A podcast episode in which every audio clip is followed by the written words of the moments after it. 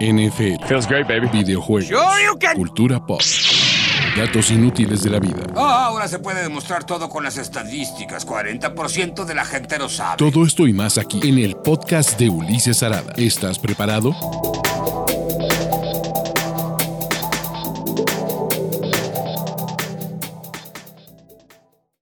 Amigos, ¿cómo están? Bienvenidos a este stream de todos los lunes con ganadores de la NFL para los que están en YouTube o con ganadores, perdedores y más tema para todos los que están en Twitch. Mi nombre es Ulises Arada y vamos a recapitular una semana brutal, brutal en cuanto a sorpresas, en cuanto a... Sí, no, no hay otra forma. Creo que ha sido la semana desde que empezó el lunes anterior con todo el tema de Von Miller, lo de Aaron Rodgers, lo de Henry Rocks, eh, los cambios que no fueron, el drama en Cleveland y los resultados de este domingo, una de las semanas más raras y extrañas y poco predecibles que he seguido en toda la NFL. Entonces, vamos a arrancar con 18 ganadores, quienes yo creo que se me garrifaron. Evidentemente, eh, ustedes si tienen más, déjenlo en los comentarios. Y si les gusta este video, recuerden suscribirse a este canal, activar sus notificaciones, darle like y absolutamente, eh, pues todo esto, ¿no? Y compartir con sus amigos, que esa es la forma de que apoyan este programa. Pero vamos a arrancar, muchachos, con los principales ganadores de la semana 9 de la NFL. Tenemos 18 y hay que arrancar el jueves con los Colts y con una ofensiva terrestre de los Indianapolis Colts de miedo, muchachos, ¿no? Eh, me parece que el planteamiento de juego que hace Frank Wright es el adecuado. Fueron 260 yardas por tierra. Evidentemente, Jonathan Taylor tuvo 172 y una escapada de 78. Naheem Hines tuvo 74. Hasta Carson Wentz apoyó con una y, y Sam Elliger con otra. Eh, en general, este equipo de los Colts, ¿no? El marcador se ve más cerrado de lo que realmente ocurrió, pero eh, 30-45 por tierra, básicamente fueron eh, 8.7 yardas por acarreo, lo cual es brutal. Jonathan Taylor se está convirtiendo en una completa, eh, en una completa estrella de esta NFL y los Colts podrían aprovechar un poco del caos que hay en la AFC.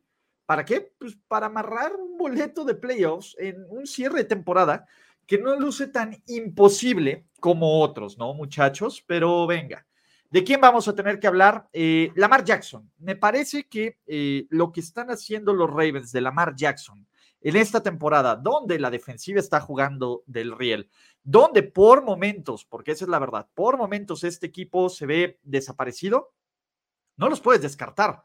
No sé si este es un modelo eh, no sé si este es un modelo constante o no sé si es un modelo sustentable para estos Indianapolis Colts, diga, para estos Baltimore Ravens. Lo que sí sé es que eh, me parece que estos eh, Ravens no los puedes descartar en ningún momento. Ya vimos cómo le sacaron el partido a los Colts, ya vimos cómo le sacaron este partido a los Vikings abajo por 14 puntos, ¿no? Y todo viene de las piernas y del brazo de Lamar Jackson. Me parece que por esquema no puedes poner a correr a Lamar Jackson 21 veces, que lo puede hacer y tuvo 120 yardas, el acarreo más largo fue de 12 yardas, ¿no? Pero con su brazo, fuera de una decisión estúpida, la primera intercepción, la segunda no se lo voy a poner a él porque es una gran jugada de Anthony Barr, y con su brazo y con sus piernas está haciendo todo lo posible para que Baltimore se mantenga, eh, se mantenga en esta, ¿qué les puedo decir? Baltimore se mantenga como este equipo arriba del promedio la AFC, que es de lo que vamos a hablar, que si ganan los Steelers podríamos tener nueve equipos con al menos cinco victorias en la conferencia americana, lo cual eh, sería brutal. Pero me parece que Lamar Jackson aquí, pues, ¿qué le puede reclamar? Está poniendo a estos Baltimore Ravens en situaciones de ganar de forma constante y lo está haciendo bastante bien. Es, es un tipo dominante, es un tipo... Eh, eh, que está jugando muchísimo mejor que otros y que debería de estar en la conversación, en la conversación del MVP de la NFL. ¿Vale? ¿Quién más? Eh, creo que vimos grandes actuaciones defensivas, sobre todo vimos grandes actuaciones defensivas de backs defensivos eh, en esta semana 9 de la NFL. una de mis principales y una de mis favoritas eh, actuaciones defensivas fue Denzel Ward, ¿no? Tuvo el pick six, que fue una de las jugadas más largas en la historia de los Cleveland Browns, pero no solo eso, básicamente, eh, pues bueno, Denzel Ward es un tipo que permitió absolutamente nada, absolutamente nada del lado donde estaban corriendo, ¿no? Y se nota cuando él está, se nota cuando esta defensiva empieza a recuperar un poco de salud. Este regresó ya David Clowney, Miles Garrett en un plan dominante, y pues bueno, Troy Hill tuvo tres sacks, creo que, como defensive back, lo cual también debería de ser uno de un, no récord, pero fueron, fueron dos sacks de Troy Hill, fueron 1.5 de Miles Garrett y uno de Day, ¿no? En general, esta defensa hizo lo que quiso en contra de un ataque de Cincinnati que lo lucía como uno de los más eh, explosivos de toda la liga. Yamar Chase estuvo limitado, eh, Joe Mixon anotó dos veces, pero nunca hubo, nunca hubo ningún peligro realmente inminente. Y Cleveland fue a Cincinnati, dominó, y la idea de que los Browns son mejores sin Odell Beckham, que es algo que yo vengo diciendo desde hace años, sufrió eh, un, un, gran thumbs up, ¿no? Al final me parece que Cleveland respondió ante todo este caos y creo que Baker Mayfield hizo la respuesta más elegante, ¿no? Eh, no voy a comentar sobre eso, ¿no? Después de la semana Shiri, estoy orgulloso de que este equipo se haya puesto las pilas, haya eh, respondido, haya jugado de forma dominante, dominante, y creo que uno, Baker Mayfield tiene un gran partido, limitado sí, pero esa es la mejor opción que tenemos de Baker Mayfield, 14 de 21, 218 yardas, dos touchdowns, 132.6 de quarterback rating. Donovan People Jones en un juego ha hecho más que Odell Beckham en el último año calendario, básicamente. El ataque terrestre con Nick Chubb volvió a ser completamente dominante, completamente dominante. Y en general, eh, los Cleveland Browns se ven como un equipo con, con, una idea de lo que está haciendo. Kevin Stefanski también hay que darle todo el crédito de cómo manejó esta situación, porque la verdad es que, pues bueno, se puso súper tóxico. Ya luego platicaremos de Odell Beckham cuando tenga algún equipo y cuando decida que quiere ir a un contendiente y lo arruine, ¿no? Pero creo que estos Cleveland Browns empiezan a agarrar ritmo, algo similar a lo que ocurrió la temporada anterior, ¿no? Sale Odell, Beckham eh, por lesión o por su locura o por lo que quieran, deja el equipo y poco a poco, poco a poco empieza a agarrar ritmo, empiezan a encontrar defensiva, eh, la ofensiva empieza a caminar, Baker Mayfield empieza a conectar y hacer estas jugadas espectaculares, lo cual a mí me sorprende totalmente, ¿no? ¿Qué más, muchachos? Los, el ataque terrestre de los Broncos, los dos corredores. Me parece que tanto Melvin Gordon como Puki, ¿no? Este, eh, Williams, tuvieron una actuación dominante. Puki, 17 acarreos, 111 yardas, 30 touchdowns. Melvin Gordon, 21 acarreos, 80 yardas, una anotación. Hasta Teddy B, el coreback que no sabe perder, tuvo su touchdown por tierra. Pero la estadística clave de este partido, además de que la defensiva de Denver hizo un trabajo espectacular y más adelante esto, los Broncos tuvieron el balón por 41 minutos y 12 segundos. Los Broncos tuvieron 5.6 este, ¿cómo se llama? yardas por jugada. Los Broncos convirtieron 8 de 15 en terceras oportunidades y seamos realistas, este juego no estuvo ni remotamente, ni remotamente cerrado ni remotamente cerrado. Esa es la verdad. En faltando, ¿qué serán? 6, 7 minutos. Denver iba ganando 30-0. Dak Prescott, para la fortuna de los que los tienen o tenemos en el fantasy, se aventó dos touchdowns en tiempo basura, ¿no? Eh, ayudó completamente a mejorar esta situación. Y pues bueno, ¿no? Eh, pues Denver 5-4.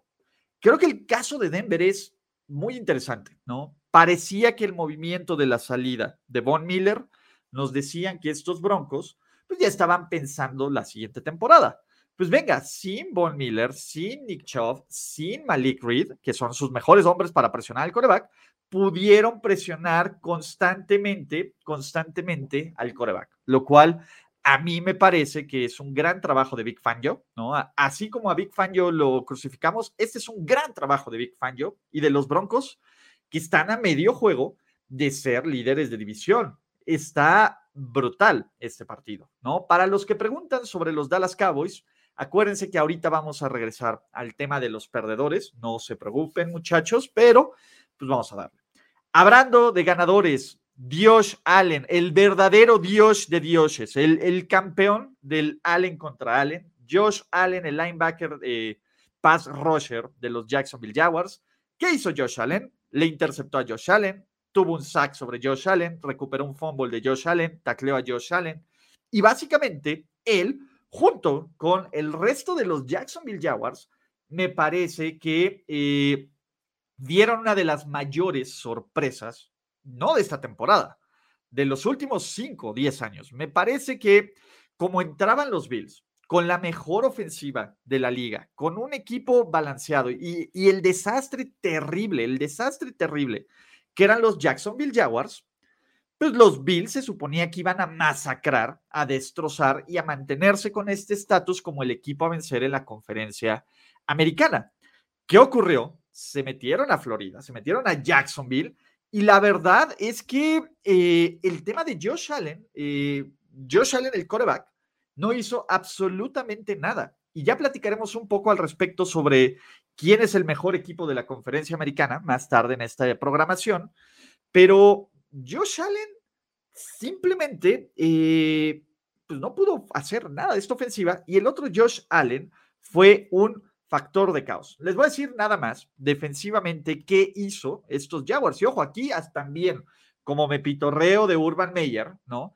Hay que darle crédito a Urban Meyer, porque Jacksonville limitó a una de las mejores ofensivas a 4.6 yardas por jugada.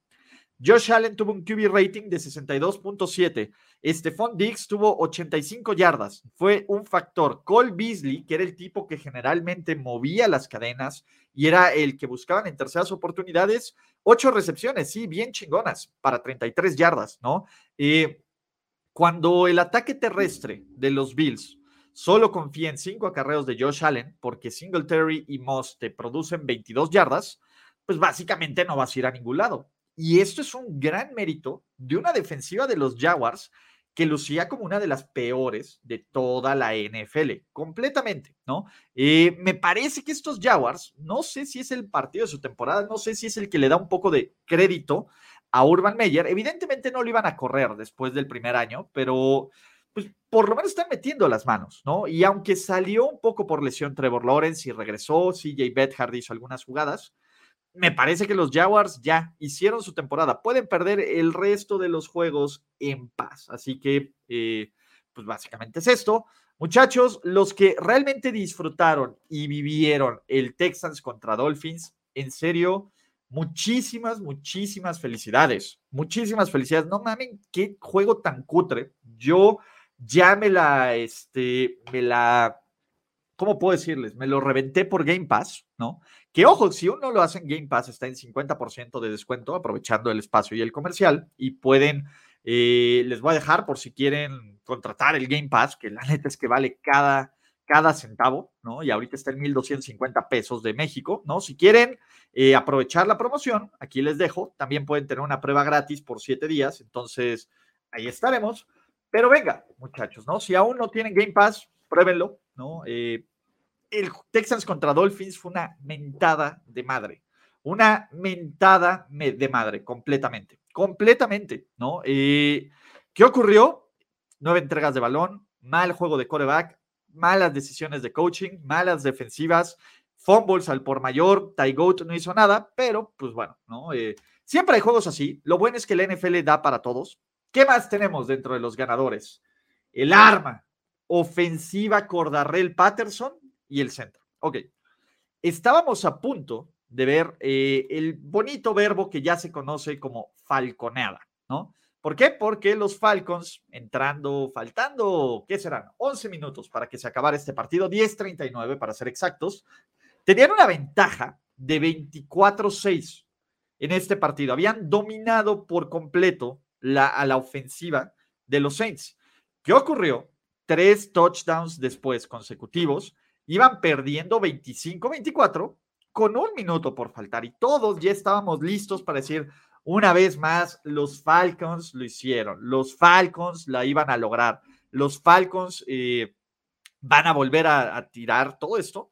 la verdad es que eh, me parece que el partido que tiene Matt Ryan y sobre todo Cordarrell Patterson, que, a ver, cada vez más, ya no puedo ningunearlo al cabrón. O sea, a mí me enojaba que le dieran el, le quitaran, le dieran el balón a él en lugar de otros jugadores.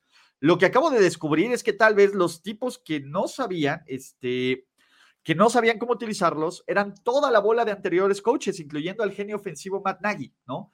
Cordarrell Patterson no solo está reviviendo, está convirtiendo en una estrella de la NFL. Si bien no hizo daño por tierra con 10 yardas, hizo ya daño por pase, 126 yardas, incluyendo la recepción clave, la recepción clave para, para que los Falcons se pusieran en, en zona de gol de campo y que lograran este, pues, simplemente sacar esta victoria. No solo eso, también agregó 65 yardas en equipos especiales. El tipo lo hace absolutamente todo, ¿no? Me parece que se está convirtiendo en una de las contrataciones más interesantes de toda la temporada 2021, increíblemente.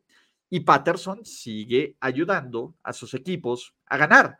Increíblemente, los Falcons al día de hoy, con un récord de 4-4, estarían calificados a playoffs, porque, pues bueno, así es el mundo, ¿no? Y estas son una de las bonitas ironías de la vida, ¿no? Los Falcons estarían en playoffs en este momento.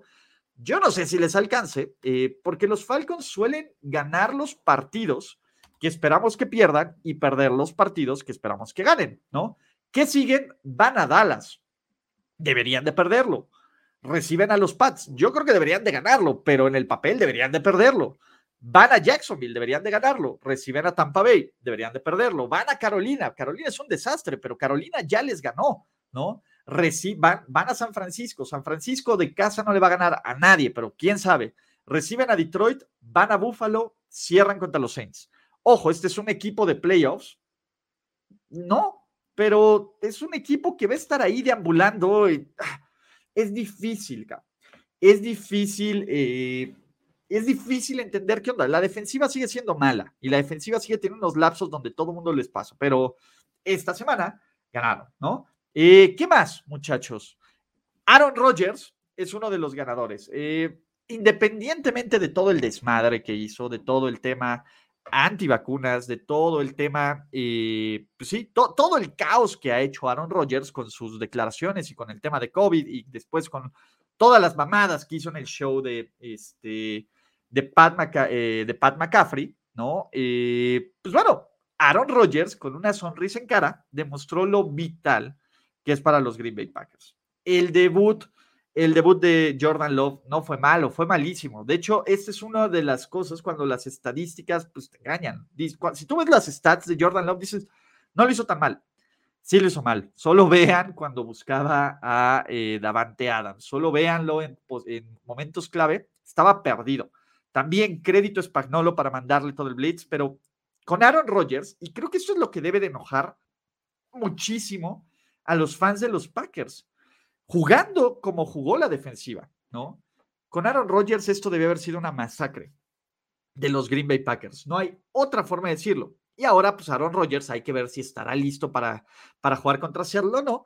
Pero básicamente este juego nos dice que Jordan Love no está listo. No nos dice que va a ser una basura y que se equivocó Green Bay. Me parece que es muy temprano para eso, pero nos dice que todavía no está listo para dejarle las llaves del coche. Ahora Aaron Rodgers, pues básicamente va a poder eh, seguir haciendo lo que se le dé la rechingada gana. Entonces, bien por Aaron Rodgers. Alguien que también es un ganador y, me parece que ya debe estar entrando en la categoría de superestrella es Gerald Christopher Jackson, mejor conocido como JC Jackson, muchachos, ¿no? Aquí algunos me dicen en Twitter, es que ¿por qué le dices McCorkle la Mac Jones? Pues así se llama, cabrón. Yo suelo, ¿no? Y no es nada nuevo y no es nada, eh, es no es nada extraño que le meta algunos de los segundos nombres a ciertos jugadores. JC Jackson, que el JC es de Gerald Christopher, realmente se rifó. Tuvo el pick six, que básicamente mató por completo los intentos de aspiraciones de los Panthers en un partido, en un partido este, que la verdad es que no estuvo tan disparejo como realmente ocurre. Lo que pasa es que Sam Darnold se metió en modo fantasmas y en modo implosión pero un coreback un poquito, un poquito más decente, hubiera hecho un mejor partido, pero pues bueno, ¿no? Eh, JC Jackson lo, está, lo hizo, tuvo dos intercepciones, tuvo el pick six. Eh, Sam Darnold fue terrible, lo cual no debía de sorprendernos, pero fue aún más terrible de lo que se esperaba.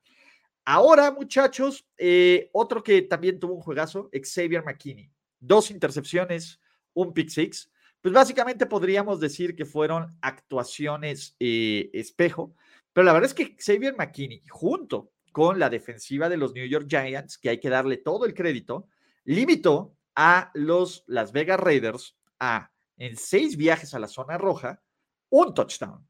Ahí estuvo completamente la clave de este partido. Derek Carr jugó del riel más adelante con los perdedores, pero esta defensiva fue porque lo, lo forzó. Y esta defensiva también hizo ver mal a Super Patrick Mahomes de los Kansas City Chiefs. Y esta defensiva también hizo ver mal a los Panthers hace un par de semanas con Darnold. Independientemente de eso, creo que es una defensa que va un poquito en ascenso. El tema es que entre las lesiones, entre el head coaching, pues también y pues hay algunas broncas, ¿no? My boy, Justin Herbert. Casi todo el mundo que juega contra la defensiva secundaria de los Philadelphia Eagles tiene un día de campo pues me parece que mi muchacho eh, Justin Herbert, pues tuvo, no voy a decirles que un día de campo, porque creo que los Chargers sufrieron de más, mucho de más, para sacar este partido. Pero bueno, cuando Justin Herbert complete el 84% de sus pases, tiene 9.4 yardas por intento de pase, tiene dos touchdowns, anota otro touchdown por tierra, ¿no? Tres en total. Pues bueno, puedes decir que tuvo un buen día. Cuando solo falla seis pases, puedes decir que tuvo un gran día. Y no fue de la forma más bonita, porque creo que nada va a ser fácil con estos Chargers, ¿no? Eh, nada va a ser fácil con estos Chargers, pero me parece que pues, por lo menos se mantienen en la cima de su división. Herbert, eh, pues ahí va, ahí va, ¿no? Luchoneando. Eh, la defensiva por tierra sigue siendo terrible, terrible, terrible, terrible. Pero pues bueno, tienen medio juego de ventaja en contra de los Chiefs y de los Broncos, lo cual pues siempre ayuda. Y hablando de héroes anónimos, muchachos, Tommy fucking Townsend. Tommy Townsend, el pateador de despeje de los Kansas City Chiefs, fue el verdadero héroe de este equipo. Tommy Townsend tuvo seis despejes, seis despejes para 341 yardas y cinco de esos despejes terminaron dentro de la yarda 20 de los Packers. Vean esto, 341 yardas de despejes. La ofensiva de los Chiefs en este juego tuvo 237 yardas, tuvo, tuvo el 60% más de yardas en despejes que lo que tuvo la ofensiva de los Kansas City Chiefs. Es una locura. Tommy Townsend, Tommy Townsend hizo un gran, este, ¿cómo se llama? Eh, un gran trabajo, un gran trabajo en, en este partido y parte de la victoria como haya sido cutre 13-7 de los Chiefs, se lo tienen que dar a Townsend, ¿no? Evidentemente los equipos especiales recuperaron un, recuperaron un, este, ¿cómo se llama? Recuperaron un balón suelto en uno de estos despejes de Townsend, también bloquearon un gol de campo, ¿no? Básicamente tanto la defensa como los equipos especiales hicieron la chamba, hicieron la chamba para que estos Kansas City Chiefs, ¿no? Sacaran una victoria y ya les he dicho, más vale tener suerte que ser buenos. Y eh, recientemente estos Chiefs han tenido suerte, más que ser un buen equipo, pero las W son las Ws, muchachos, y ahí están en la pelea por un lugar de playoffs. Muchachos, van al Super. ¡Walla Conner! James fucking Conner tuvo un partidazo, un partidazo, muchachos. Me parece que el juego que, que da James Conner es el mejor de toda su carrera. Totalmente. O sea, estoy muy decepcionado de los 49ers. Eso no le quita nada al brutal planteamiento que tuvo Cliff Clinsbury. Y empecemos con Conner. 21 acarreos, 96 yardas, dos touchdowns con una escapada de 35 yardas. Y también convirtió 5 recepciones para 77 yardas y este pase pantalla de 45 donde nadie se le acerca. Nadie se le acerca. Lo, que hace James Conner es brutal. para los que estén estamos en contra de James Conner, de, pues bueno, no, no manchen, suerte en sus equipos de fantasy. Vimos la mejor actuación y me parece que el resurgimiento de Conner es otra de esas historias que no veíamos ver, ¿no? Me parece que en parte, pues bueno, es, eh, es tener una buena línea ofensiva. Creo que Conner es un jugador bueno a secas, no es una estrella. Y cuando comparamos a Najee Harris, que creo que tiene el potencial de ser uno de los mejores, con James Conner, no hay punto de comparación, pero me parece que Pittsburgh pudo haber estado bien con Conner, con una línea ofensiva decente, ¿no? Eh, todavía no me gana James Conner, todavía puedo hacer un milagro que necesito de Mooney y necesito de, eh, de Najee Harris, irónicamente, eh, en, este, en este Monday Night Football para sacar. Pero bueno, Conner fue una parte del binomio de esta sorprendente victoria de los Arizona Cardinals sin Kyler Murray, sin DeAndre Hopkins, sin Chase Edmonds, sin JJ Watt. La otra parte, la otra parte del binomio, hay que dárselo al brutal pass rush y la presión constante que metió Arizona en todo el juego, ¿no? Básicamente permitieron cinco sacks, uno de Chandler Jones, uno de Jordan Phillips, tres de Marcus Golden, eh, esta línea pues, limitó completamente al sub, a la superofensiva terrestre de los 49ers a 56 yardas. y generaron tres entregas de balón, dos, dos fumbles, una intercepción. En general, me parece que tanto Vance Joseph como Cliff Clinsbury eh, hicieron un trabajo brutal. Ojo, James Conner fue un pick de tercera ronda, no un pick de primera ronda, entonces no se preocupen por eso.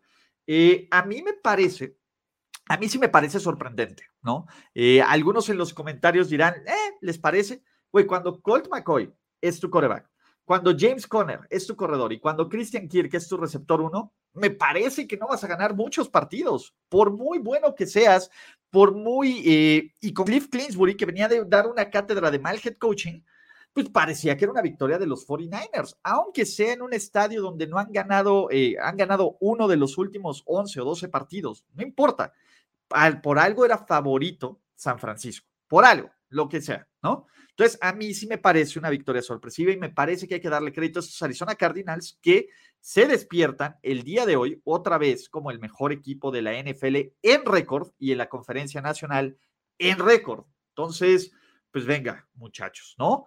Eh, bien por los Arizona Cardinals. Y para cerrar, ¿no?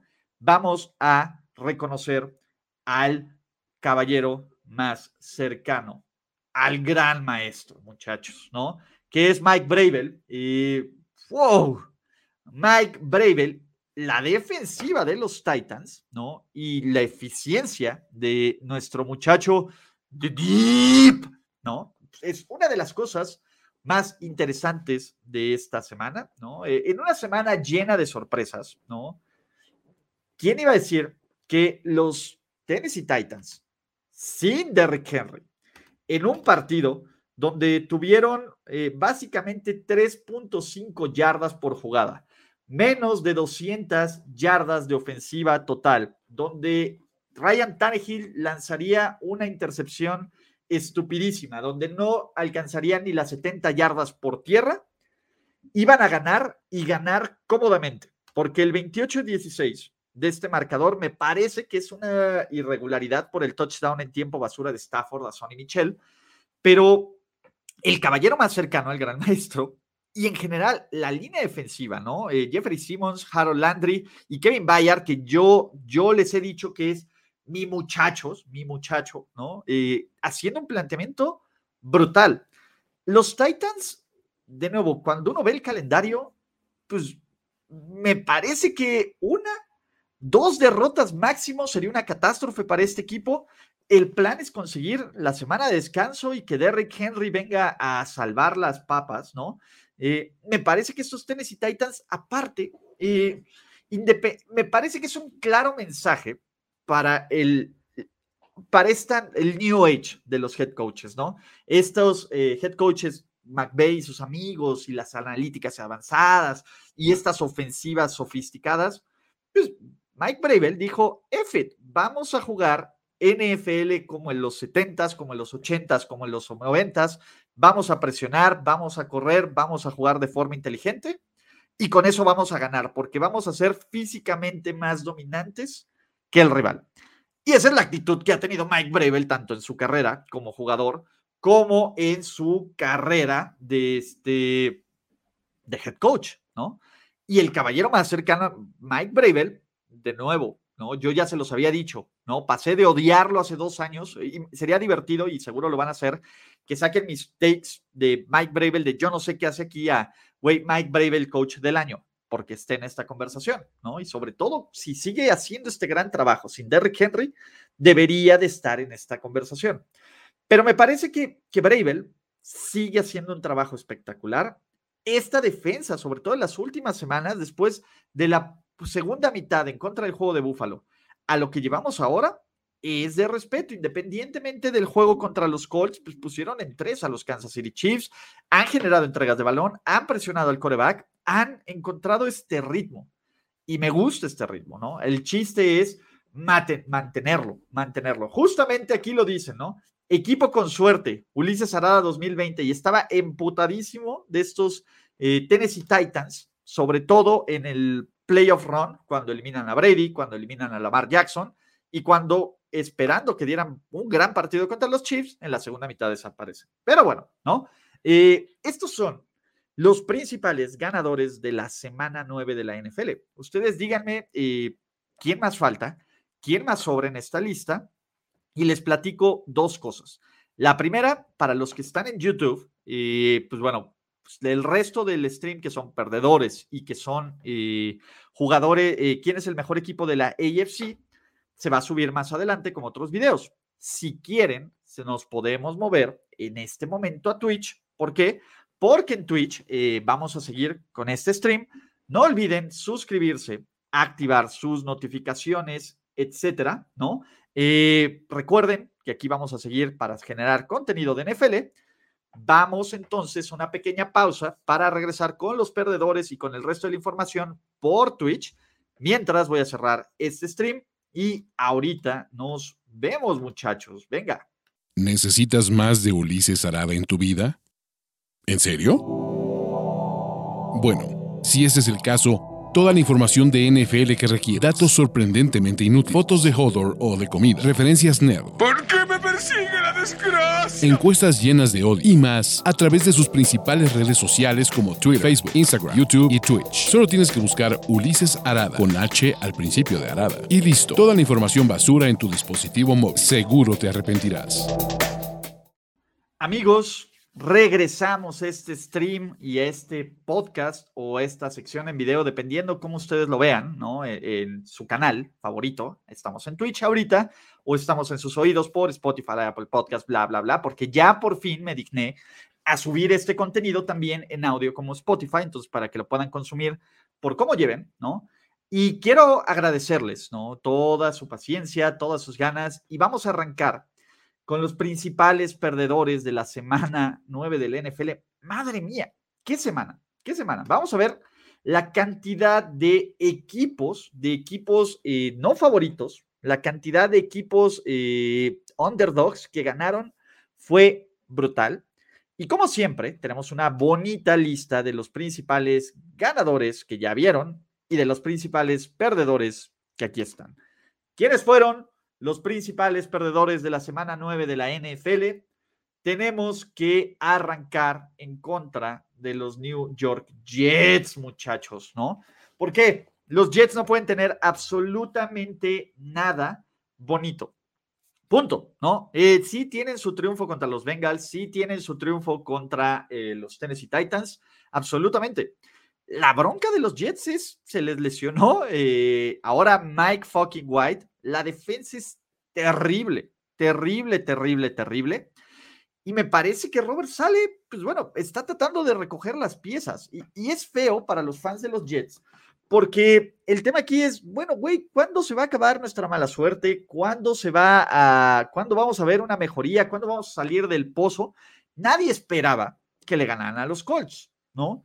Lo que no se esperaba es que les metieran pues, la paliza de su vida, como se los metieron, en serio, el 30-45 eh, no es ni siquiera cerrado, esto iba a 45-25 en algún momento, hubo 500, 532 yardas de ofensiva total de los Colts, 8.7 yardas por jugada y evidentemente tuvieron dos entregas de balón, ¿no? Por muy bien que lo hizo Joe Johnson, es Joe Johnson, ¿no? Y Mike White parecía que lo tenía y lo lesionan. F it, F it, F it, F it. Y pues bueno, hablando de cosas que, que sinceramente se desaparecen por mitades de partidos, la verdad es que, eh, es que tenemos que hablar de los Vikings.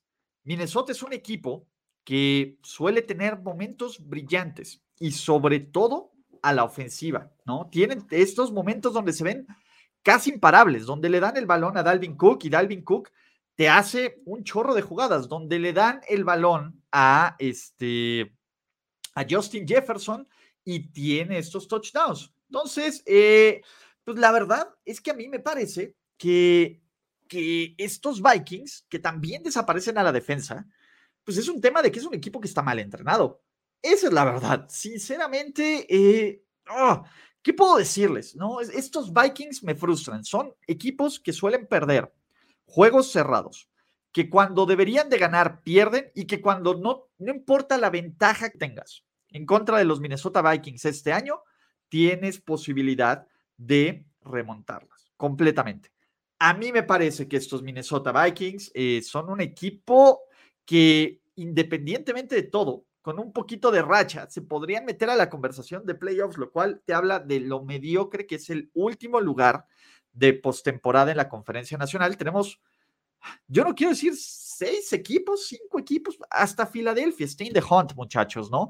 Washington Football Team que no hizo nada, los Giants están in the hunt, hay un chorro de gente que está in the hunt ahí, increíblemente, pero pues bueno, ¿no? Los Vikings que no salen a jugar una mitad de los partidos, pues es imposible ganar ahí. Eh, a ver, Samuel Richard Darnold, yo no entiendo cómo no lo sentaron, no lo sentaron el día de ayer, ¿vale?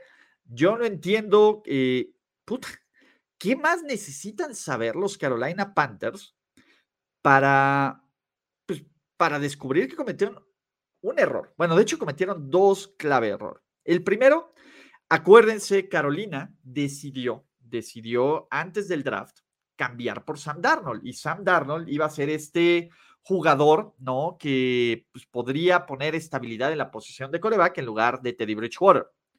La bronca que es, con eso, pues bueno, los Panthers que tenían el pick 9 del draft no agarran o a Justin Fields o a McCorkle, ¿no? Y, ojo, a ver, McCorkle ya es mejor que Sam Darnold, punto, ¿no? Dejémoslo así, ¿vale? Eh, y aparte de esto, le das la extensión de quinto año. ¿Cómo te recompensa? Pues bueno, lo de McCorkle en contra de los equipos, le diga, lo de Darnold en contra de los equipos de Belichick ya es un tema feo, feo, feo, feo, feo, ¿no? Que tuvo 16 de 33, 172 yardas, tres terribles intercepciones, un QB rating de 26.3, incluyendo un pick six. En su carrera contra Belichick tiene un touchdown, nueve intercepciones, 0-4. Básicamente aquí sí costó todas las posibilidades de ganar, todas las posibilidades de ganar a los Panthers, sinceramente. O sea, este juego estaba cerrado y este juego estaba cerrado porque la defensiva de Carolina estaba haciendo un gran partido en contra del ataque de los Patriots, pero Sam Darnold no podía mover el balón, no podía este, mover el balón ni por error propio, aunque tuvieras a Christian McCaffrey, mató a, DJ Moore, eh, Robbie Anderson lo quería matar en el sideline, me parece que los Panthers, y el tema es, el plan B es un dude que se llama PJ Walker. Imagínense qué tan jodidas están las cosas en, Carolina, que están desperdiciando una muy buena actuación de la defensiva. Están desperdiciando lo que queda de Christian McCaffrey, lo que queda de DJ Moore, porque tienes muy mal coreback. Y no hay nadie más responsable que esto que los propios Panthers, que en retrospectiva los Jets ven el cambio y dicen, ja, de la que nos salvamos, ¿no? Eh, me parece me parece que Darnold, y sobre todo el pick six de Darnold, la peor de todo es el pick six de Darnold. Ese es un pase que va rolando y en vez de lanzarlo afuera, se la pone en la mano, se las pone en las manos a Jackson porque vuela el receptor, es terrible, terrible. Eh, y tenemos que hablar de Michael McCorkle Jones. Eh, no, a ver, jugó pinche como sus estándares, tuvo un touchdown y un pase muy bonito de a, este, ¿cómo se llama? A Hunter Henry, que es básicamente el que, el que rescata completamente eh, la agencia libre a la ofensiva, pero tiene una de las jugadas más nacas. Y la neta es que esta es una de las jugadas más nacas porque Belichick dice, pues según yo, yo estaba tratando de, de cubrir al defensivo. La neta es que no hay forma de justificar eso. ¿Cómo, muchachos, ahí va mete y vean nada más. O sea, no solo, no solo, no solo eh, le agarra la pierna, le pone el clipping a la pierna del jugador defensivo de los Jaguars, en lo cual es una clara señal eh, y es una jugada naca, es una jugada sucia, completamente. Es una jugada sucia que no lo van a suspender porque no tienen por qué suspenderlo, lo van a, este, lo van a multar, pero Karmatron sobre Karmatron, este, pues está cabrón, ¿no? Y la neta es que eso no se hace. Y si lo hubiera hecho cualquier otro coreback, a cualquier otro coreback se lo señalo, pero para todos los niños rata que digan, es que solo, es que, este, solo, venga. Y para los que me dicen eh, que si pueden mostrarnos en este muñeco dónde me tocó, este, McCorkle, aquí en el Cocoro, muchachos, pero la neta es que si es una jugada naca y si lo están aplaudiendo y si lo están justificando, no aplican. Así que, muchachos, ¿qué más? los Super Bengals. Regresemos, regresemos el tiempo hace dos semanas, muchachos. Regresemos el tiempo hace dos semanas. ¿Se acuerdan? Los Super Bengals venían de probablemente la victoria más importante en la era Zach Taylor, donde no le ganaron, destrozaron a los Baltimore Ravens, estaban como líderes de división del AFC North. Zach, eh, Taylor estaba por el camino correcto, ¿no? Teníamos a Joe Burrow, que lucía como el coreback mejor preparado de su generación. Teníamos a llamar Chase que iba viento en popa para ser el novato ofensivo del año. Y ahora, ahora qué ha ocurrido?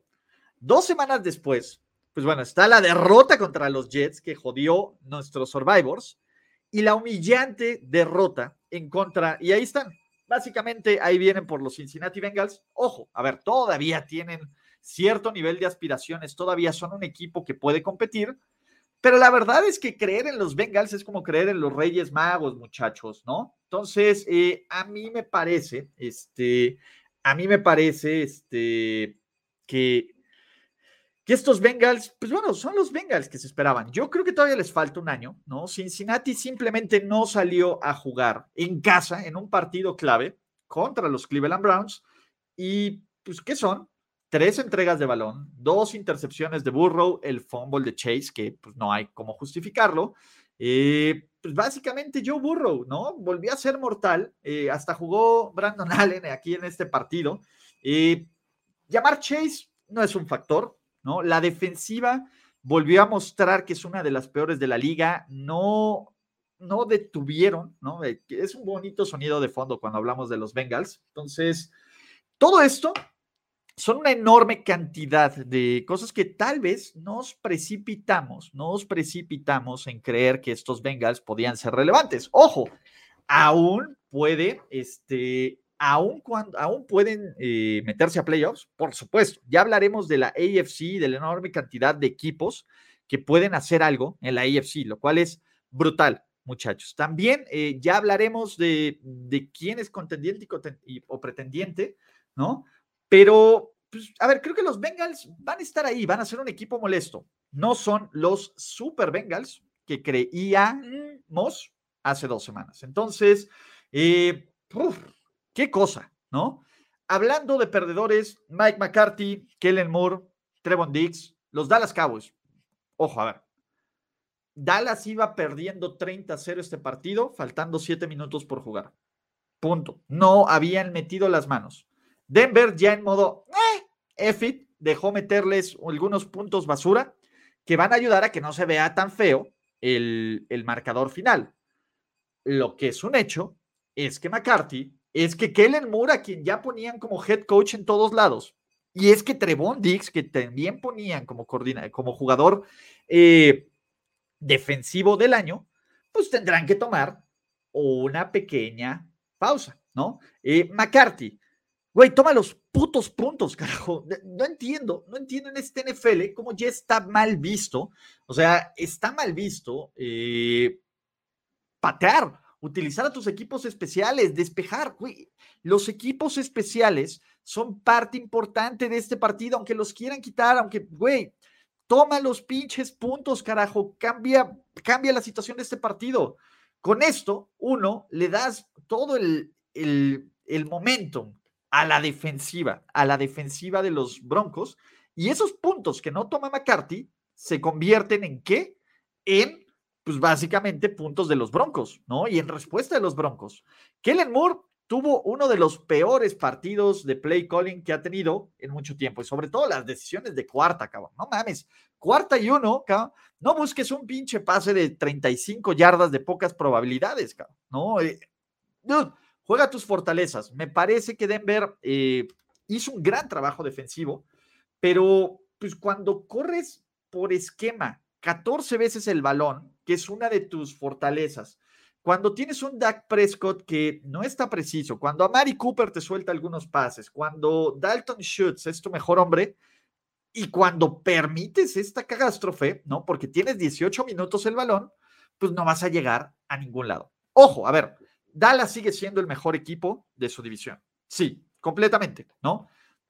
Dallas es un equipo de playoffs creo que era justo lo que yo les decía. Me parece que Dallas puede llegar a una ronda divisional.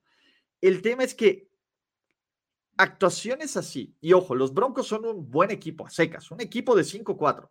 En contra de mejores equipos no te los van a perdonar. Y el caso de Trevon Diggs, me parece que eh, Trevon Diggs es un dude que te hace o la jugada espectacular, que es la intercepción, o te permite las jugadas grandes. Aquí que tuvo, permitió a Tim Patrick, lo tuvo de hijo, ¿no? Eh, tuvo castigos clave que le di, que revivieron el, que revivieron completamente, eh, pues sí, ¿no? Las, eh, las aspiraciones de Denver. Y pues básicamente el único que salió a jugar aquí fue Micah Parsons de los Cowboys, ¿no? La línea ofensiva fue terrible, ¿no? Dak Prescott tuvo uno de los peores partidos en los últimos tres años, pero ojo, esta semana o nos podemos tirar al overreaction y de volvernos locos con un resultado, o podemos entenderlo como una irregularidad de la Matrix. Me parece que la derrota es una irregularidad, sí, me parece que ocurrió y no se puede cambiar y hay que señalar responsables y hay que ver cómo se mejora. Y creo que tampoco es el fin del mundo para Dallas. O sea, eh, el tema es, ok, ¿quieres competir por tener todos los juegos en casa? ¿Quieres competir por tener un buen lugar en playoffs? Esto sí le pega a Dallas. Para que Dallas llegue a una ronda divisional, me parece que todavía está en esta onda, ¿vale? Entonces, yo creo que los Cowboys pues, van a estar bien a secas, ¿no? No creo que sea el fin del mundo para estos Dallas Cowboys. Vienen los Falcons, que puta, bueno, no sé qué pensar con estos Falcons, pero ya platicaremos en los picks de la siguiente semana. La defensiva de New Orleans me decepcionó total, total, este, total y absolutamente esta defensiva de los Saints. Sinceramente, eh, la falta de presión, la falta de presión al centro, que Cordarrell Patterson, eh, bueno, de nuevo, Cordarrell Patterson es un capo, pero que sin los mejores, sin Calvin Ridley, esta ofensiva fuera tan eficiente por pase y quitándole el juego terrestre, me parece que sí es completamente decepcionante, ¿no? No llegó el pass rush, no presionaron. ojo, la línea ofensiva de Atlanta no era una de las mejores de la liga, ni de chiste. Y aún así, pues Matt Ryan se vio como en su temporada de MVP. Sinceramente, eh, pues venga, ¿no? Eh, el, el tema es, Matt Ryan lució bien, Cordarrell Patterson lució bien, y la defensiva del New Orleans, a pesar de todo lo malo que había hecho y de que tuvo un muy, un muy buen último cuarto, de que tuvo un muy buen último cuarto, faltando un minuto para consumar esta victoria improbable y probablemente inmerecida también, eh, pues se dobló y se quebró, lo cual a mí me sorprende. Cuando la semana pasada en una situación menos probable, hicieron el pick six. Entonces, yo, la verdad es que no entiendo, eh, no entiendo esta situación, ¿vale? Eh, hablando de problemas, puta, los Raiders, los Raiders y la semana de descanso creo que van 5-14 en los últimos 19 años después de una semana de descanso. Eh, Derek Dallas Carr tuvo el peor partido de esta temporada de calle. La ofensiva de los Raiders en zona roja, 1 de 6 dos intercepciones y las dos, eh, el pick six fue horrible. La segunda intercepción, cuando estaban a punto de empatar, cuando buscaban empatar el juego, fue incluso peor.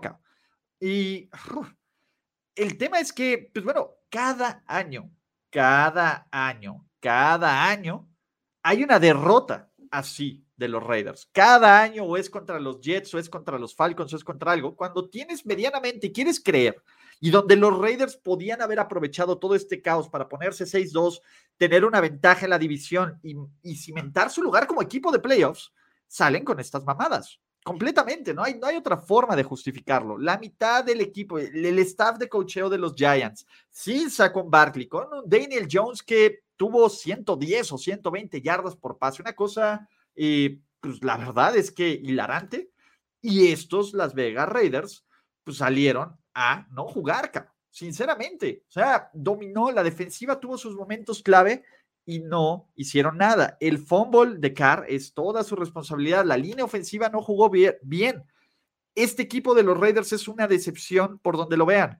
Y se suma el tema de Henry Rocks y a la idiotez que hizo Arnett. Eh, pues básicamente, eh, ojo, para los que dicen que esto es una Tomlin Special, la única Tomlin Special es la que hace Mike Tomlin. Para otros equipos podemos, podemos cambiarle el nombre, ¿no? Pero este es el clásico juego de los Raiders de los últimos años, que cuando quieres creer en ellos, te dicen, no, güey, seguimos siendo los Raiders y a lo mejor aquí viene una racha de cuatro o cinco derrotas consecutivas. A lo mejor la siguiente semana los Raiders ayudan a revivir a los Kansas City Chiefs y pasan de ser el primer lugar de su división al último. No me sorprendería absolutamente nada, pero pues bueno, ¿no? Eh, pinche Raiders suele pasar. Sigamos con más perdedores de la semana 9. ¿Por qué? Ojo, no puse a Josh Allen, según yo sí lo tenía aquí en mis notas. Aquí estaba, Josh Allen, vean, no les voy a dejar mentir.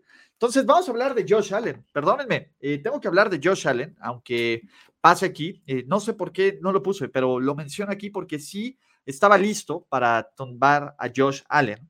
¿Por qué? Porque Josh Allen no solo es este partido, me parece que Josh Allen no ha sido el año de Josh Allen, eh, es, ¿qué les puedo decir? No se puede justificar el juego contra los Jaguars, punto, ¿no? 31 de 27, 264 yardas, dos, eh, dos intercepciones y aparte tuvo un fumble.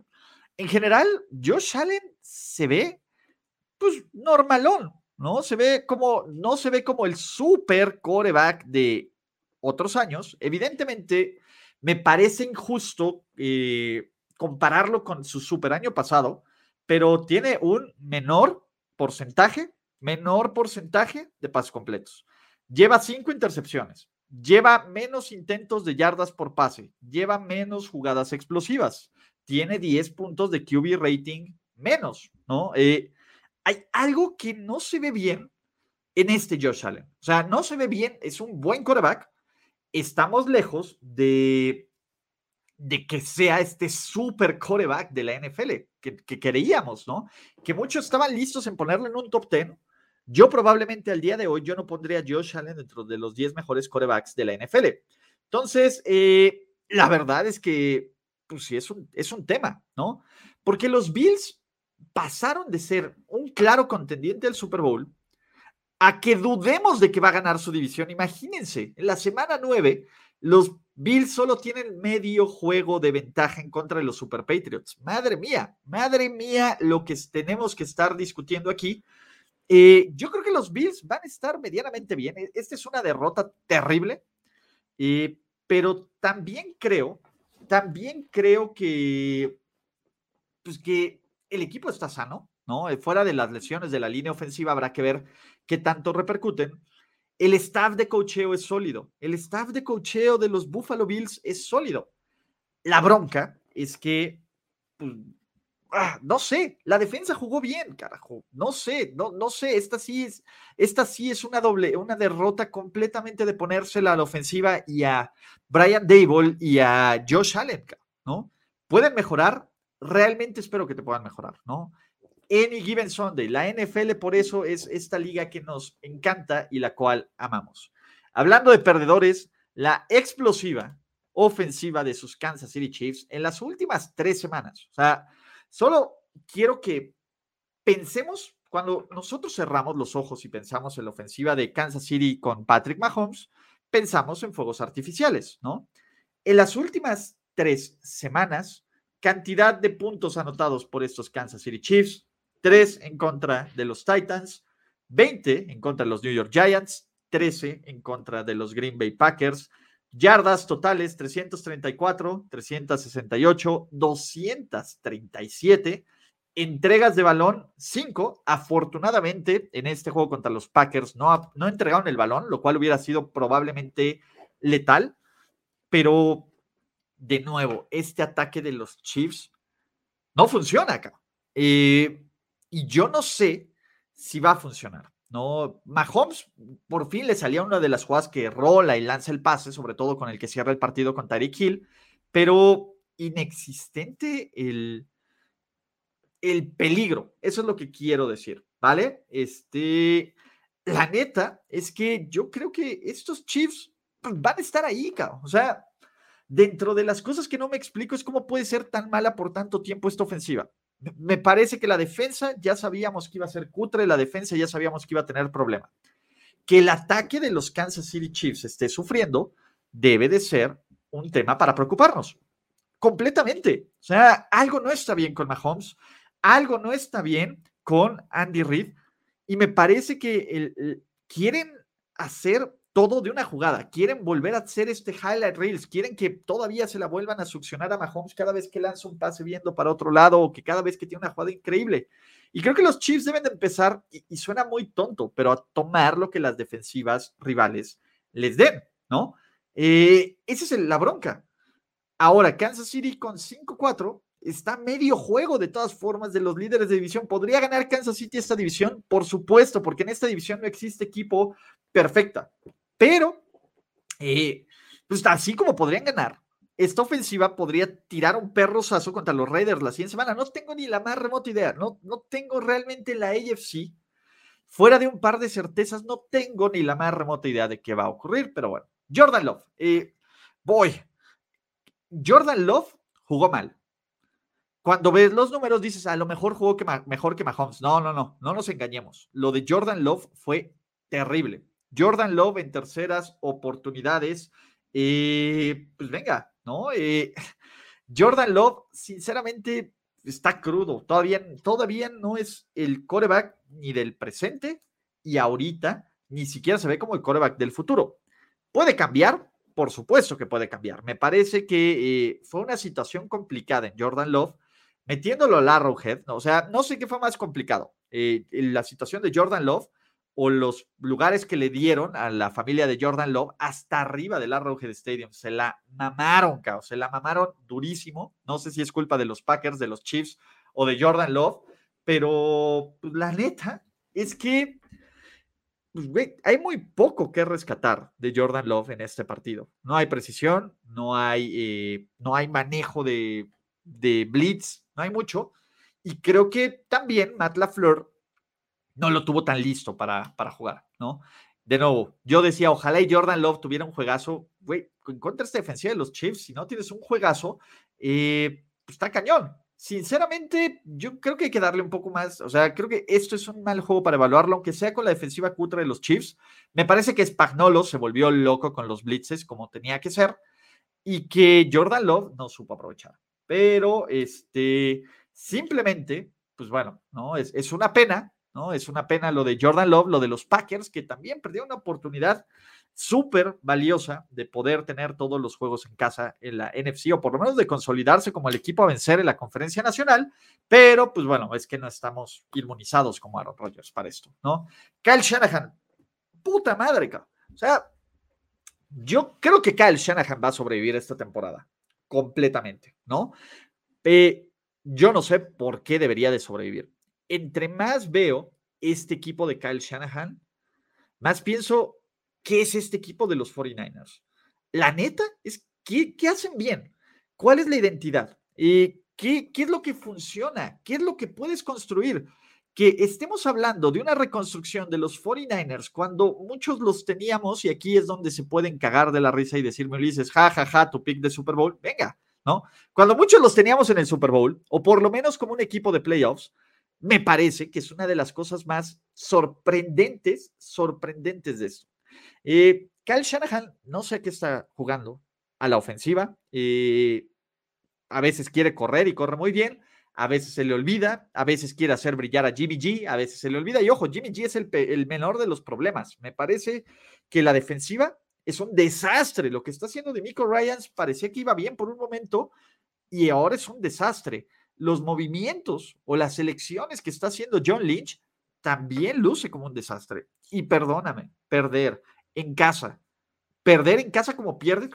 ¿Cuál es la ventaja competitiva de estos 49ers? No ganan en el Levi's Stadium, no ganan en Arizona cuando es su casa, eh, no ganan eh, dominantemente, pierden partidos cerrados, eh, llega James Conner y Christian Kirk y Colt McCoy, perdóname, perdónenme, pero el, si eres un equipo bueno, no puedes perder contra Colt McCoy, contra James Conner y contra Christian Kirk. Cuando Arizona no tenía sus mejores jugadores, es brutal, brutal, brutal. O sea, no hay forma de justificarlo y que la defensiva de los 49ers no estuviera ni cerca de James Conner y haya hecho ver a James Conner como el líder en touchdowns totales del NFL, me parece brutal, brutal, brutal, brutal, brutal. Eh, es una de las cosas eh, feas, ¿no? Y se van a poner más feas porque el crédito de Kyle Shanahan ya se acabó. A ver, antes decíamos, Kyle Shanahan es un excelente head coach, excepto en el último cuarto del Super Bowl. Güey, Ahora decimos, bueno, Kyle Shanahan es un eh, head coach decente. Ahorita ya ni siquiera entra en esa categoría. Entonces, eh, obviamente aquí nos dicen, ¿no? Básicamente, eh, los 49ers y la temporada de los 49ers se puede sumar en una imagen cuando el tercer corredor o, el tercer corredor de los, de los Cardinals atropella a Drake Patrick, ¿no? Josh Norman también está perdido, nada le está saliendo bien. Hubieran, que se hubieran quedado con Richard Sherman, carajo. Pero bueno, eh, John Matthew Stafford. John Matthew Stafford, eh, el hombre, la leyenda, el favorito para el MVP hasta hace una semana, el renacido en Los Ángeles Rams. Ma, qué cosa. Se aventó eh, jugadas estilo los Lions, eh, hizo, hizo sentir a Dan Orlovsky y estos Lions que no ganaron ningún partido orgulloso. ¿Qué cosa? ¿no? Eh, la primera intercepción, donde para evitar el, el, safety, gira sobre su eje y se la pone perfectamente en el pecho al linebacker de los, de los, de los Titans, es un bonito honor a Carson Wentz. Vale, güey. El pick six a Kevin Bayard no tiene justificación. Y al final, en tiempo basura, por castigo, si lo que quieras, le avienta su touchdown a Michelle, a Sonny Michelle. Pero estos Rams pues llevan dos derrotas feas en casa que tienen, O sea, y creo que Matthew Stafford puede jugar mal. A ver, puede hacerlo, ¿no? Creo que estos Rams deberían de empezar a preocuparse de ciertas cosas, ¿no? Hay, hay algunos equipos que se les pueden complicar. Y el caso es, la línea ofensiva tal vez no es tan buena. El juego terrestre tuvo sus deficiencias. Sean McVay tal vez no es el genio, el super ultra mega genio que nos habían vendido, o tal vez fue una irregularidad de la Matrix, ¿no? Eh, la verdad es que este juego te queda muy mal sabor de boca con Los Ángeles Rams, a quienes eh, veíamos como el equipazo, como el Dream Team, como los que querían repetir la hazaña de jugar un Super Bowl en casa, como los Buccaneers el año pasado, y al día de hoy eh, están sanos, sí, pero pues no sé si sea la respuesta. A lo mejor eh, si contienes a Cooper Cup y le quitas esta primera opción, Matthew Stafford no es tan increíblemente chingón MVP como esperábamos. No lo sé, no lo sé, muchachos, pero sinceramente, eh, pues bueno, dentro de una semana de sorpresas de la NFL, pues Los Ángeles Rams nos dieron más sorpresas, ¿no? Para terminar, todos los, todos los perdedores de la semana 9 todos los picks, survivors, apuestas, básicamente es cuando tienes la ruleta y está, todo mundo le apuesta todos los números y cae el cero o el doble cero y la casa arrasa. Básicamente así nos fue con los picks, así nos fue con los survivors. Eh, el fantasy de algunos también, los que hayan enfrentado a James Conner y a Jonathan Taylor y a Elijah Moore, como yo, estamos sufriendo. Todavía tengo una posibilidad, pero venga. Eh, en general fue una semana del riel, muchachos, pero pues venga, venga muchachos, a veces hay semanas así, lo único que queda, como todos los perdedores de esta semana, incluyéndome también, es levantarse, limpiarse el polvo, tratar de, sanarse las heridas, poner buena cara y seguir adelante. Eso, eso es, es lo que tiene que ser. Yo tenía, eh, yo también ya estoy muerto en todos mis survivors, cambié de último minuto cuando eh, dijeron que no iba a jugar Tua, cambié de los Dolphins a los Raiders en la sección qué risa cuando les pasa. Ocurrió eso. Así que, muchachos, pues bueno, estos son los perdedores de la semana 9 de la NFL.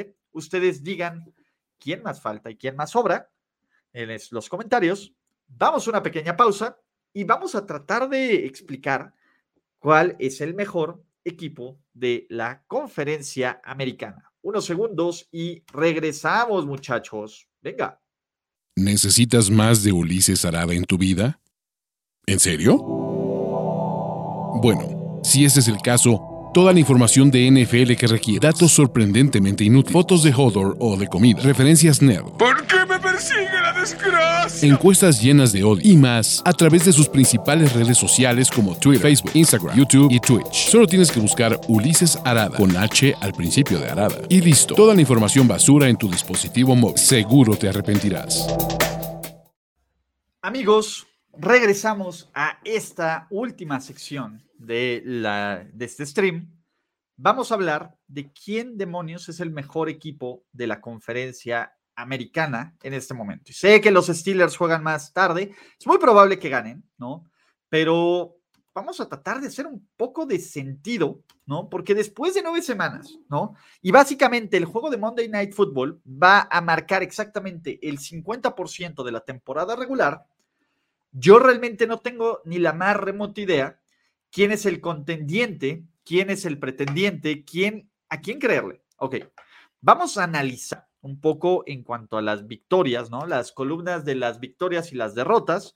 Buffalo, récord de 5-3, New England, récord 5-4, Baltimore 6-2, Cleveland 5-4, Cincinnati 5-4, Tennessee 7-2 y todos en el AFC West con al menos 5 victorias. Tenemos, y si Pittsburgh gana el día de hoy, tendremos a 11 equipos, 11 equipos con al menos 5 victorias en la conferencia americana. En, una, en un lugar donde solo entran 7 a playoffs, se va a poner buenísimo, se va a poner buenísimo este show. Entonces, la pregunta es, y el chiste de esto es, ¿cuál es el mejor equipo de la conferencia americana? ¿No? Y la respuesta no es tan fácil, ¿no? Podemos irnos con eh, una de las cosas sencillas, ¿no? O con una de las, de las preconcepciones. Oigan, pues los Titans ganaron y los Titans ganaron sin Derrick Henry, pues ellos son el mejor equipo, ¿no? Y pongamos a prueba eso, ¿vale? ¿Qué me gusta de los Tennessee Titans?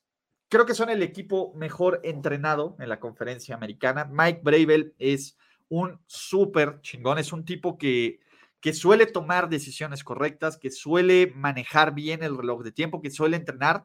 Me encanta el resurgimiento de la defensiva, completamente. Me encanta el pass rush. La secundaria, todavía tengo dudas, pero la secundaria está ahí. Están haciendo estas jugadas, están eh, siendo contendientes, ¿no?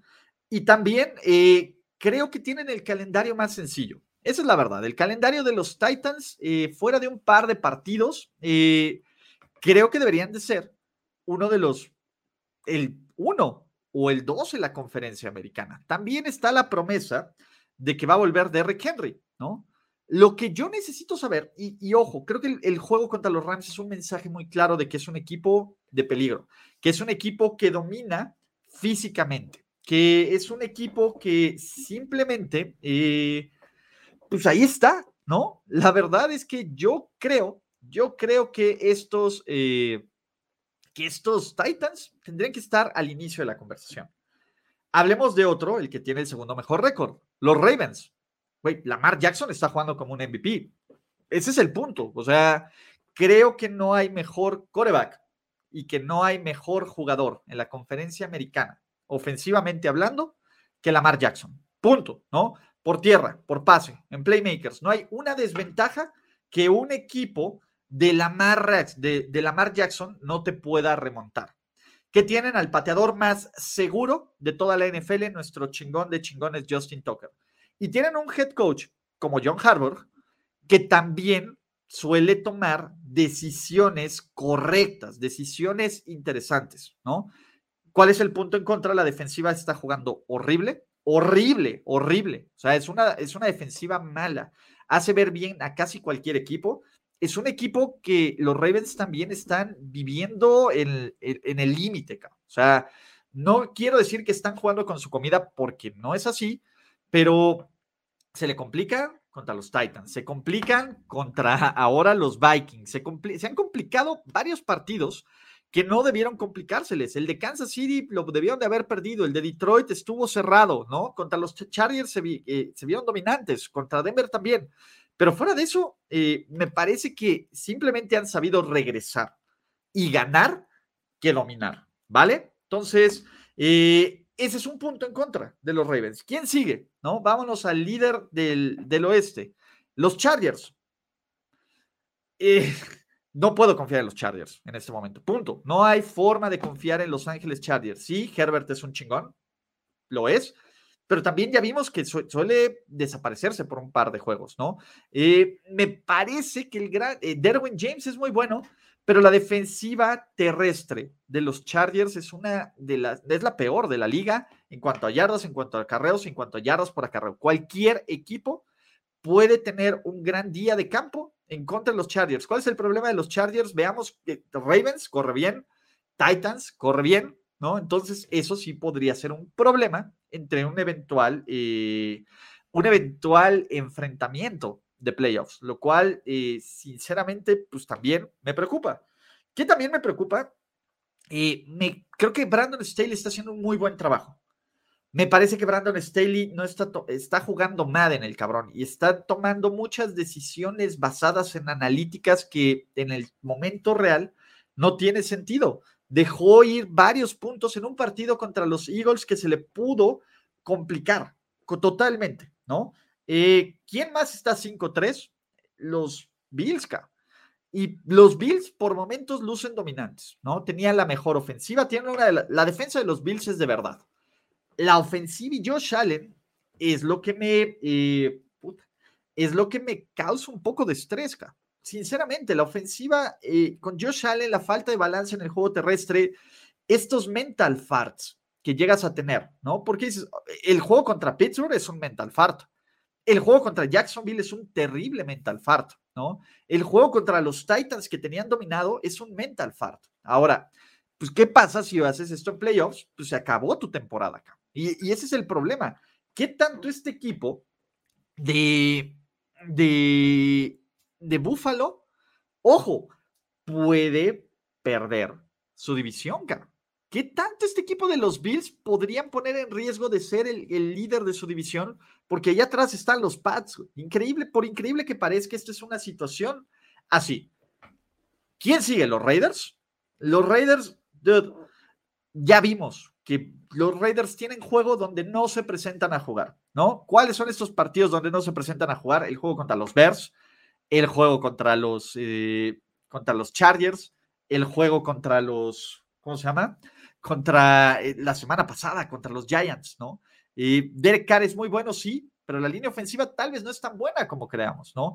Este equipo tiene más distracciones y más cosas en qué pensar. La neta es que estos Raiders, sinceramente, son el equipo más gitano, completamente. Completamente son equipo gitano. Yo no los puedo poner en esa conversación. Y pues bueno, hablemos de los equipos que pues, todavía también tienen más derrotas. Los Steelers están 4-3. Creo que Pittsburgh tiene una gran defensa, pero yo no confío en absoluto en Ben Roethlisberger. Y Ben Roethlisberger ha tenido muchísima suerte que le hayan soltado todas estas intercepciones. Ahora veamos de los equipos que tienen cuatro derrotas. Del mejor equipo de 5-4 para mí son los Cleveland Browns. Me parece que Cleveland eh, dejó ir un par de victorias que debieron de haber sacado Kansas City y los Steelers, pero creo que es un equipo bien entrenado, es un equipo que poco a poco se va a volver más sano, que tiene un buen ataque terrestre, que tiene una gran defensiva. La defensiva de los Cleveland Browns es momento de tomarla en serio, de tomarla en serio. De hecho, mí Cleveland me gusta más que los Chargers, me gusta más que los Raiders. Ahorita me gusta más que los Bills, increíblemente. Creo que Cleveland va en ascenso. ¿Cuál es la bronca de Cleveland? Pues se tiene que medir a madrazos en una división donde los madrazos están de a peso. Le quedan dos juegos contra los Ravens, le queda un juego contra los Steelers, le queda un juego contra los Bengals. El calendario es brutal de los Cleveland Browns. Si los Cleveland Browns se logran forjar, forjar eh, así, abusados con ellos en playoffs, ¿no? Eh, Cincinnati, la verdad es que no está para ahora invitado a comer en esa mesa. Tampoco podríamos decir que los Broncos, aunque tengan buena defensa, aunque tengan buen ataque terrestre, no sé, hay algo en Denver como que no me hace mucho clic. Los Patriots, güey, neta, neta, eh, de hecho creo que va a ser una muy buena, una muy buena prueba esta semana en contra de los Patriots contra los Browns. El que gane luce como contendiente. El que pierde es como de, ah, pues es uno de estos equipos que, pues mediocrones, que me mintió, que va a estar intentando estar en esta conversación. Eh, ¿qué, otro, ¿Qué otro equipo? ¿Kansas City? Imagínense que Kansas City esté dentro abajo de nuestras prioridades. Y hay una parte, hay una parte de mí que cree que Kansas City va a mejorar a la ofensiva. Sí, creo que Kansas City va a mejorar a la ofensiva. Creo que este, este pequeño bache se puede arreglar. Lo que no se puede arreglar, este, pues básicamente es eh, esa defensa. Sinceramente, a ver, jugaron contra Jordan Love. No mamen, no mamen, muchachos. Entonces, tenemos 11 equipos, ¿no? Sinceramente, a ver, ¿a quién podemos decir ya los Colts? Los Colts vienen en ascenso. No creo que los Colts sean eh, el mejor equipo de la conferencia americana, pero van a estar peleando por un boleto de, de, este, de playoffs. Entonces tenemos dos equipos. Sinceramente, ¿a quiénes podemos descartar? A los Jaguars, a los Texans, a los Bills y a los Jets. Y se acabó. De ahí en fuera, todos los demás, ahí van a estar. Me parece que los que están arriba y en la cabeza, y creo que es lo importante que lo que, que podemos platicar, los que están arriba y a la cabeza son los Titans, los Ravens. De ahí, puta, ¿no? Yo creo que el tercer mejor equipo en este momento de la conferencia, después de Titans y Ravens, deberían ser los Cleveland Browns.